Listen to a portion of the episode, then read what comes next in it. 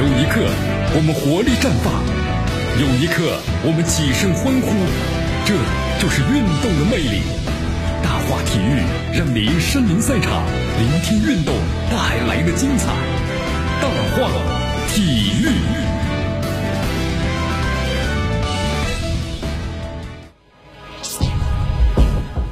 好，这里是大话体育，我是江南来继锁定 FM 九十六点七，去关注我们的节目。呃，几乎在几乎在一夜之间吧，韩国成为了中国以外啊新冠病毒的肺炎确诊病例最多的国家了。这个疫情的爆发速度确实非常快啊，让人难以置信。你看到现在为止的话呢，韩国的最新统计数据显示，韩国确诊的病例啊达到了八百九十三例，超越了这个八百五十一例的日本，啊，成为中国以外呢新冠病毒肺炎的确诊病例最多的国家了。你看，在二十三号的时候呢，韩国总统文在寅啊，在新冠疫情对策会议上就宣布了，将韩国的新冠肺炎疫情预警的级别呢，从之前的警戒提升到了最高严重的级别。你看，这是韩国最近十一年吧，就是发布的最高的防控的这个级别了啊。当时禁止来自于韩国的人员的入境，以及加强入境管理措施的国家呀，现在是达到了十二个。呃，那么在这个体育方面呢，你看韩国足球职业联盟呢，也在。昨天下午召开了紧急理事会，宣布呢，原定于本周末开赛的韩国的 K 一和 K 二联赛全部都延期举行了。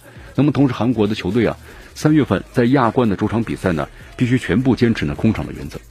那么在这种情况之下，你看，咱们中国的嗯女足和韩国女足呢，原定三月六号嘛，有个女足的奥运会的附加赛，首回合能不能够如期进行呢？现在也存在着极大的变数。好，昨天上午的时候呢，根据韩国的媒体报道啊，韩国龙仁市的政府官员表示，在市内已经有新冠肺炎确诊患者情况之下，那么拒绝举办的中韩女足奥运会的附加赛的首回合比赛啊。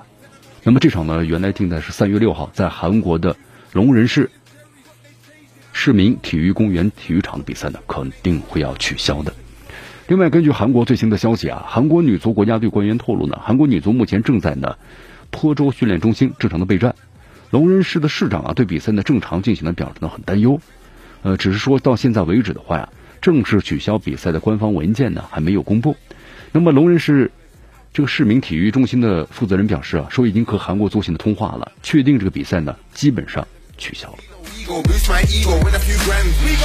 好，你看你要取消的话，那肯定要咱们有个合理的安排，对不对？目前呢，咱们中国足协呀和韩国足协呢都在分别和亚足联取得联系。那么比赛是不是就是重新的更改场地啊，或者延期，对吧？咱们要有个选一个方案。那么中国足协啊，力主呢同样取消韩国女足的主场资格。从公平原则考虑呢，因为这个武汉的情况，那么中国女足也放弃了主场。那么同样的原则，其实呢适合于这个韩国。呃，而且对于这个中国女足而言的话呢，存在着两大限制的问题。第一就是韩国的人口密度呀，很难把这个女足呀和外界隔离开。那么一旦是接触感染，肯定对这个女足的生命安全会产生威胁。那么第二呢，在韩国女足啊是先客后主，如果女足离开澳大利亚前往这个韩国的话，对吧？那么再想返回澳大利亚顺利打主场比赛，恐怕就很难现实实现了。你在隔离十四天不能训练，这影响比赛状态呀，甚至不能够排除澳大利亚呢还接不接纳咱们中国女足的问题了。所以，咱们中国足协啊，一直呢非常密切的关注韩国疫情的变化，随时和亚足联的韩国足协以及澳大利亚的足协啊保持密切联系。那么，共同面对呢这次疫情对奥运会女足啊亚洲区预选赛的影响，中国女足啊也准备了多种的预案。那么，将根据韩国呢和澳大利亚检疫入境的政策变化，随时做出啊有针对性的调整。你看，现在啊这个韩国女足的话呢，从目前情况来看，他们不太愿意啊轻易放弃这个主场的资格。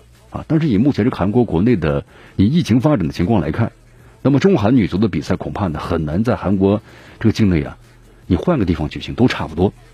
那么现在呢，距离这个三月六号的比赛就这么几天时间了，是吧？那么对于韩国足协来说呀，寻求第三方中立场地的时间非常的紧迫。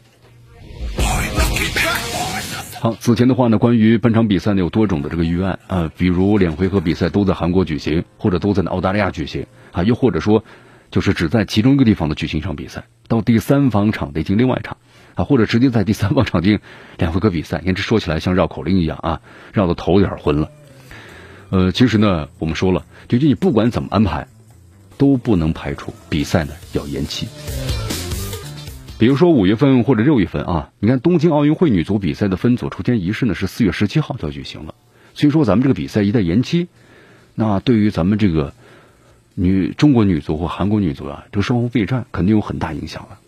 你看此前咱们有个安排嘛，中国女足替补的三名球员对吧？王艳、方杰，还有就是李梦雯，目前在泰国进行隔离和这个日常训练。那么这样的话，满足澳大利亚方面呢对中国公民就是必须要离境中国十四天之后呢再入境的条件。三月二号的时候啊，三名球员呢将从泰国呢奔赴韩国，目前呢正在澳大利亚集训的中国女足啊，就是跟他们汇合在一块儿。但是现在的话，你看龙人是宣布取消呢中韩女足的奥运会的首回合的比赛，那么中国女足下一步的这个安排，就可能面临这个调整的问题了。好，目前的话呢，对于本场比赛的最新安排啊，咱们中国足协呢还没有收到亚足联的这么具体的确认的信息。那么对于中国足协来说呀，其实不管采用哪种方案，那么确保呢国家队所有人员的人身安全，这呢是第一要务。好，这里是江南的为大家所带来的大话题啊，继续锁定 FM 九十六点七，继续关注呢我们的节目。你看昨天的话呢，有这么个消息嘛？咱们国足名单的一公布，是不是引起了质疑一片呢？这外界的想法和主教练李铁的想法呢，好像这个出入啊非常大。那么这里面就说，很多人就说这个局怎么破呀？啊，怎么破这个局啊？你看，首先作为一支球队的主教练啊，李铁是自然拥有的最高的权利，这肯定的。我们说了，李铁拥有自己的选人的标准，但是很难每一个人呢都满意，对不对？你看，其次的话呢，国家队的确也需要呢集中最好的球员出战。尽量避免呢出现硬伤，但是现在啊，要明确一点，那么国足你选人的标准到底是什么？在上任之后的话呢，就大家可以了解一下啊。你看这李铁本人多次在公开场合呢强调了，就是他所挑选的都是那些为国效力有强烈意愿的球员。啊，我们说了这个态度端正，这是选拔国脚的重要标准。对，这个没有任何的错误。但是不是只要有了这份意愿就有资格入选呢？答案肯定不会是这样的。你看，否则的话呢，绝大多数踢着野球的业余球员呢，甚至可能足球爱好者都会争先恐后的说出呢三个字：“我愿意啊！”你光有热诚不行啊，没有能力那是白搭呀，是不是？所以说呢，仅仅强调精神的斗志意愿是远远不够的。你作为这个国家队球员呢，最重要的还是能力和水平，否则难以服众啊。你看，你首先要具有呢国脚级的水平，那么至于球员会不会尽全力去拼，那就看教练、教练组的本事了，能不能把他们的激情调动起来。那么能力可能说到底啊，还是最重要的标准，而不是其他的。只有这样呢，才能够避免说你行你就行，不行也行；说不行就不行，对吧？行也不行的怪现象的一再的发生。好，这里是江南为大家所带来的大话体育啊，咱们再说一下关于欠薪的问题。这欠薪的问题啊，其实各行各业都有，这个足球界呢也有。你看，昨天咱们中国足协啊，向几家呢存在是伪造签字，还有拖欠的工资。奖金的俱乐部呢发去了九个通牒，要求他们呀必须在呃明天和后天两天的时间啊，必须要结清的拖欠的款项，同时要获得能够支付呢二零二零年的这个工资奖金的担保。如果达不到这个要求的话，那么中国足协将直接取消呢欠薪俱乐部的职业联赛的注册的参赛资格。挺不容易啊！你要成为注册参赛资格这样的俱乐部，确实挺不容易的。一旦被注销的话，你就很难了。啊，所以说这一起的话呢，不管怎么样，你千方百计就是没钱也要去借钱。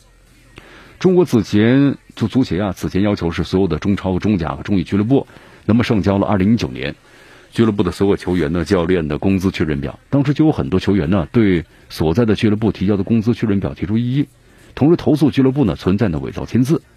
那么对此的话，中国足协要求这球员呢提出了书面的材料。呃，专门成立了一个准入审核的工作组，然后呢，给这些俱乐部提出了，就发去了通知。啊，就你没有发这个工资，对吧？别人都没有领，你伪造别人的签名。其实大家不难看出来了吧？中国足协这是给俱乐部下了最后通牒啊！如果你不解决这些欠薪、奖金啊、工资的问题，那就不能够获得支付，也没有担保，那么你二零二零年这个注册资格被取消了啊！换句话说，这俱乐部。那就要被解散了。不过呢，这个通牒后面还留着有这个活口啊。继续回到江南为大家所带来的大话体育啊，刚才咱们谈到了，如果这些俱乐部不把这个问题处理好的话，那可能就要被取消这个资格了啊。不过那个通牒，我们说了，俱乐部呢，其实还有这个活口的，因为按照原来的这个规定啊，只要之前上交的工资确认表存在造假行为，那么就直接取消这个注册资格。但是现在留给这些俱乐部呢，还有最后几天时间了，对吧？因为二十八号之前嘛。那么这些俱乐部呢，如果想要继续参加今年的这个联赛，就只能选择还钱，你不能够再继续拖欠了，要拖欠资格取消，对吧？孰重孰轻，那自己好好考量考量啊。好，这次咱们有二十六名的球员入选了国家队啊。国家队的话呢，你看恒大队的韦世豪，还有申花队的曹云定，呃，没选上，为什么呢？其实他们是受伤了。呃，因为现在距离比赛呢还有一个月的时间，所以国家队呢还有可能继续会征调呢新荣补充。因为我们说李铁上任之后呀，就在原有里皮国家队的基础上呢，扩大了国脚的征召范围，单位有七十五人的国脚大名单呢进入国管部的这个资料库。那么正常情况之下呀。咱们中超联赛呢，按计划呢开赛，对吧？国管部还有技术部等等技术部门呢，那么就要跟踪这球员表现到底怎么样，随时把数据啊报告给国家队的教练组，然后呢根据状态来挑选。但是现在联赛呢，我们说了没有正常开始啊，那么身体状况现在怎么样呢？现在韦世豪和韦世豪和曹云定的话呢，有伤在身啊，因为之前的话呢，李铁专门是了解他们两人的情况，他们两人特点呢，李铁说了，我是很欣赏的。那么也是国家队啊边路进攻的主要力量，但是恒大申花呀都在迪拜训练，那么国家队呢会继续观察两人的伤势情况，好转了，那么可能会尽快的补充到国家队训练。其实啊，不仅是这个韦世豪还有曹云定，对吧？其他没有入选这次二十六人名单的球员呢，也不是没有机会。你比如像这个北京中赫国安的李可，江苏苏宁的吉祥啊，他们之前表现呢也都还是不错，只不过这次打马尔代夫呀，我们说了。对方力量呢都是比较薄弱的啊，我们选择一些更适合的这个队员，我们多打进这个净入球，啊净胜球，这个是最主要的。呃，其实，在之后我们打叙利亚或者是菲律宾，身体硬朗的球员，可能他们会呢再次入选。其实从这次李铁招入些新人来看呀，金敬道参加了东亚杯，表现的不错，只不过当受伤了。那么这次呢，也算是重新归队了。冯敬、谭龙啊，也同样参加东亚杯。考虑到打这个马尔代夫、关岛啊，我们需要加强进攻。那么这是呢，这次征到这样的球员的最主要的原因所在啊。所以说进攻球员嘛，都是进攻球员。好，三月三号呢，按照计划，迪拜开始集中，距离第一场比赛呢，有超过三周的时间了。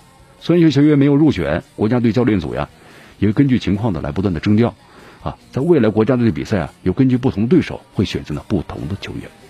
好的，朋友们，今天节目到此结束，我是江南，咱们明天见。